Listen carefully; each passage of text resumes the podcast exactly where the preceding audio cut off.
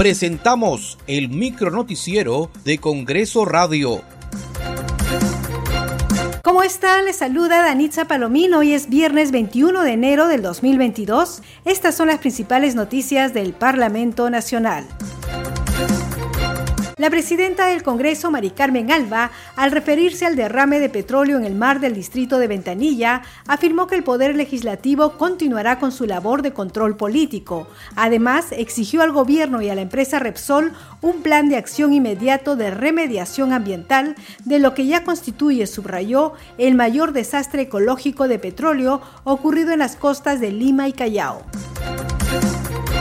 Luego de realizar acciones de fiscalización en la refinería La Pampilla en el distrito de Ventanilla, la congresista Ruth Luque dijo esperar que en la sesión conjunta de las comisiones de pueblos andinos y cambio climático de este sábado se conozca qué acciones se han realizado para atender la emergencia. Yo creo que esta sesión tiene que ser básicamente para decir qué es lo que ya se ha hecho hasta ese momento y empezar a sincerar las cifras. A mí me queda claro del diálogo preliminar que hemos tenido con la empresa que no existe la capacidad para afrontar este tema. Entonces creo que eso se necesita el liderazgo del Estado, como ya se ha anunciado, que esta zona sea declarada en emergencia y que eh, podamos atender de manera inmediata esta remediación, digamos, con todo el esfuerzo y que se pueda adecuar, eh, canalizar adecuadamente además voluntarios que han estado expresando su apoyo, que no pueden estar expuestos a esta situación y atender a las familias, pescadores artesanales, que queda claramente que con este daño que se ha hecho hay un impacto de muchísimo tiempo. Y finalmente yo quiero sí recordar, aprovechar esta situación grave del derrame de petróleo.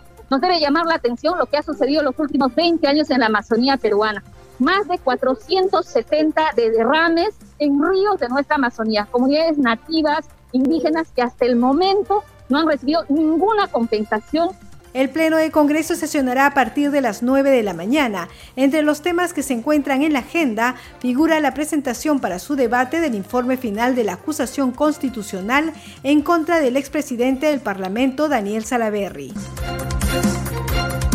La Comisión de Fiscalización continuó indagando sobre los presuntos actos de corrupción en la compra de pruebas rápidas. En la sesión de hoy, el jefe de la Central de Compras Públicas, Víctor Masumura, informó que la estrategia sanitaria ha sido elaborada por el MINSA y las compras se realizaron por encargo del Instituto Nacional de Salud.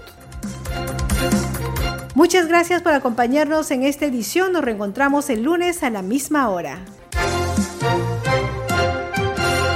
Hasta aquí el micronoticiero de Congreso Radio, una producción de la Oficina de Comunicaciones del Congreso de la República.